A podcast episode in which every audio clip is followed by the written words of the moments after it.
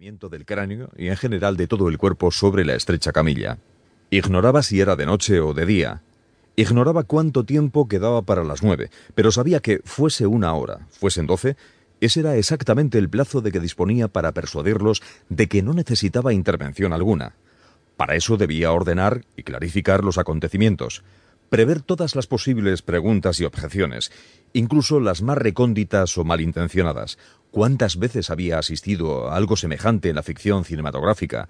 Debía convencerlos de que era un hombre lúcido, sensato, de que apenas dos días atrás había regresado de Sprouen-Trem, después de haber pronunciado allí una erudita conferencia ante un auditorio de más de 200 personas. Recordaba con exactitud ese viaje, en un vagón escasamente ocupado, combatiendo la amargura residual del coñac y el habano, cortesía de sus colegas, con caramelos mentolados, viendo enturbiarse el cielo sobre las marismas rizadas, sobre el borrón fugaz de los tupidos cañaverales tras el cristal de la ventanilla.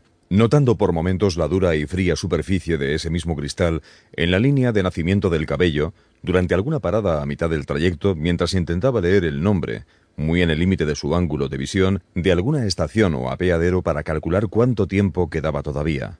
Tenía prisa por llegar a casa. Deseaba tener tiempo de ducharse y cambiarse antes de volver a salir.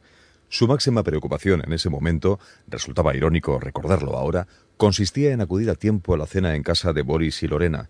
No hacía mucho que se había incorporado a esas reuniones. No era un hombre demasiado sociable.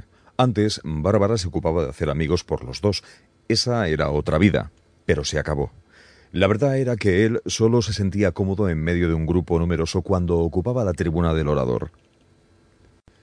Fue uno de los primeros en llegar, aún no serían las nueve. Boris lo recibió con una de esas bromas tímidas que suelen jalonar las confianzas incipientes, y Lorena salió a su encuentro tendiéndole unos brazos tenues, blancos como cuellos de cisne. Él recogió con delicadeza sus manos y la besó en las mejillas mientras intercambiaban palabras cariñosas. No tardaron en preguntarle por su conferencia. Se mostró evasivo y modesto, aunque no rehusó esbozar el tema de la disertación. A lo largo de la siguiente hora fueron llegando el resto de los invitados. Durán conocía solo algunos de ellos, de modo que ese plazo transcurrió para él salpicado de fatigosas presentaciones y fórmulas de cortesía. Un poco más tarde de las diez, dio comienzo una cena informal a base de platos fríos. Permanecieron de pie. Se sirvió marisco en aguacates y canapés varios, pero el jamón cosechó los mayores elogios. Una excelente reserva arrambló con todo vestigio de protocolo y elevó el tono de las voces. Menudearon las risas y se entreveraron las conversaciones, pero no tardó demasiado en surgir una nota discordante entre tanta amenidad y distensión. Daba la impresión de que Adriana encontraba un placer muy especial en encarnecer a su marido. Durán los conocía de una reunión anterior. En aquella ocasión pudo ya advertir la extrema causticidad de ella, compensada perfectamente por la martirial resignación de él. Mientras se servía el plum cake y los licores, Vincent tuvo que sufrir aún la afrentosa divulgación de algunas de sus más íntimas costumbres, y éstas no lo dejaban ciertamente en una posición demasiado airosa. Durán encontró bastante desagradables aquellas arremetidas, de carácter francamente soez en algunos casos. ¿A quién podía importar allí, después de todo, lo que el pobre Vincent hiciera con las pelotillas que acostumbraba extraerse de la nariz o que prefiriese la lucha libre mexicana a los programas culturales o la lectura? Esas y otras especies, no faltaron alusiones hirientes a su virilidad, fueron mejor o peor disimuladas por los presentes y despachadas con risas contenidas o bromas de intención conciliadora. Un poco más tarde sonó un bolero en el equipo de música. Todos invadieron con sus copas la terraza y el jardín. La noche era templada y se podía distinguir alguna estrella solitaria entre los jirones de nubes chatas y anaranjadas, si uno se fijaba bien.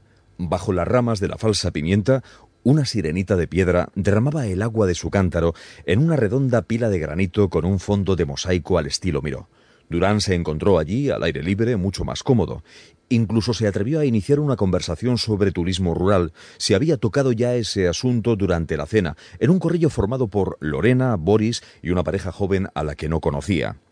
Últimamente, y pese a haberse considerado siempre un urbanita empedernido, se había aficionado mucho a esa actividad, aunque no se podía llegar a ella con la asiduidad que hubiera querido. Por eso decidió, en realidad, remover el asunto, albergaba la secreta esperanza de que alguno de sus interlocutores lo invitara a sumarse a una excursión organizada para un próximo fin de semana. Desde luego eso no ocurrió.